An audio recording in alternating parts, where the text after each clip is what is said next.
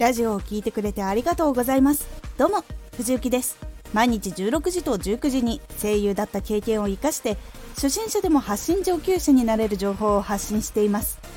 さて今回は言うことが思いつかない時のネタ探しの方法。これを最後まで聞いていただくとネタがないなぁという時にネタが見つけやすくなれます。少し告知させてください。YouTube もやってます。YouTube ではラジオでは伝えにくい細かいところをレビューしています。気になる方は動画をチェックしてみてください。はい。私は発信の時に毎回新しいのを発信しなくちゃと思って毎日自分が発信することを調べて書いていました。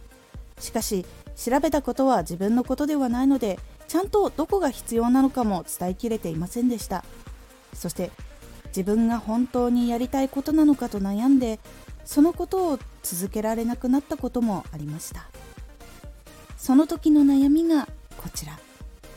必要としてもらえるネタってどうしたら見つけ続けられるのかわからない。ネタが切れてしまって原稿が作れない。ネタを探す時間がなくて困っている。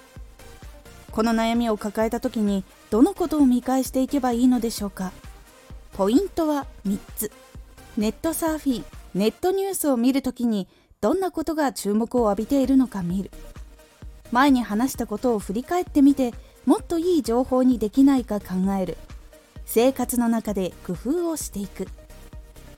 ネットサーフィンネットニュースを見るときにどんなことが注目を浴びているのか見る。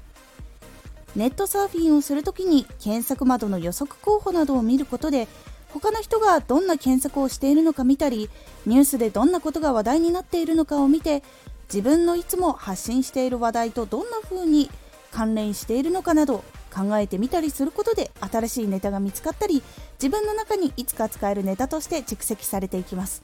なので生活の中で楽しんでいる時にもちょっと調べ物をしてみると結構ネタを見つけやすくなります。前に話していたことを振り返ってみてもっといい情報にできないか考える。前に話したことも結構ネタの宝庫だったりします。以前話した内容で評価が良かったことなどを参考に新しく原稿を組み替えることも良かったりします。新しくしたことで前聞いた人は復習にもなるし新しく聞いた人は新しい知識を知ることができるという利点があります。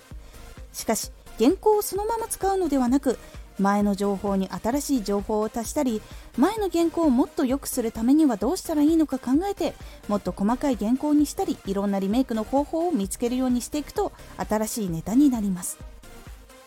生活の中で工夫をしていく。ネタを探す時間がないという時があると思います。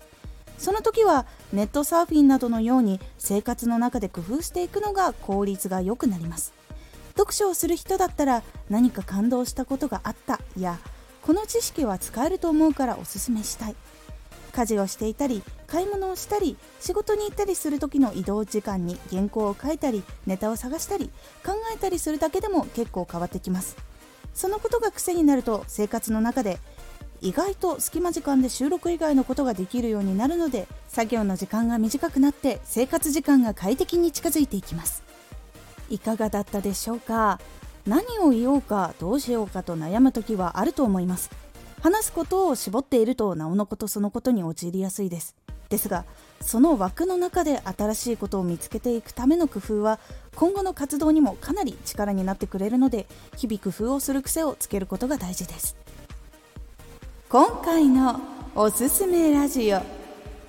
医師に任せたら長続きしません。医師で続けていると辛いことがあったりしたら続けられなくなってしまいやすいですが無意識化してしまうと周りに影響を受けずに続けやすくなるということをお話ししています。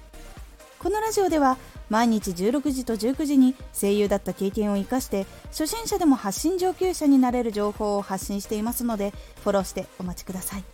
次回のラジオは多くの人が聞くテーマを探す方法です。こちらは多くの人が聞くことを探す方法をお伝えしています。Twitter もやってます。Twitter では活動している中で気がついたことや役に立ったことをお伝えしています。ぜひこちらもチェックしてみてね。私もネタが切れた時はどうしようか悩んでいます。前のネタを見返して本当にあの時の発信は伝わりやすかっただろうかと見返したり新しく自分のやっているジャンルでまだ発信していないことはないだろうか。もしくは新しいネタになるため何か勉強することはないかを探したり同じジャンルで発信している人を聞いたり研究したりして勉強しています。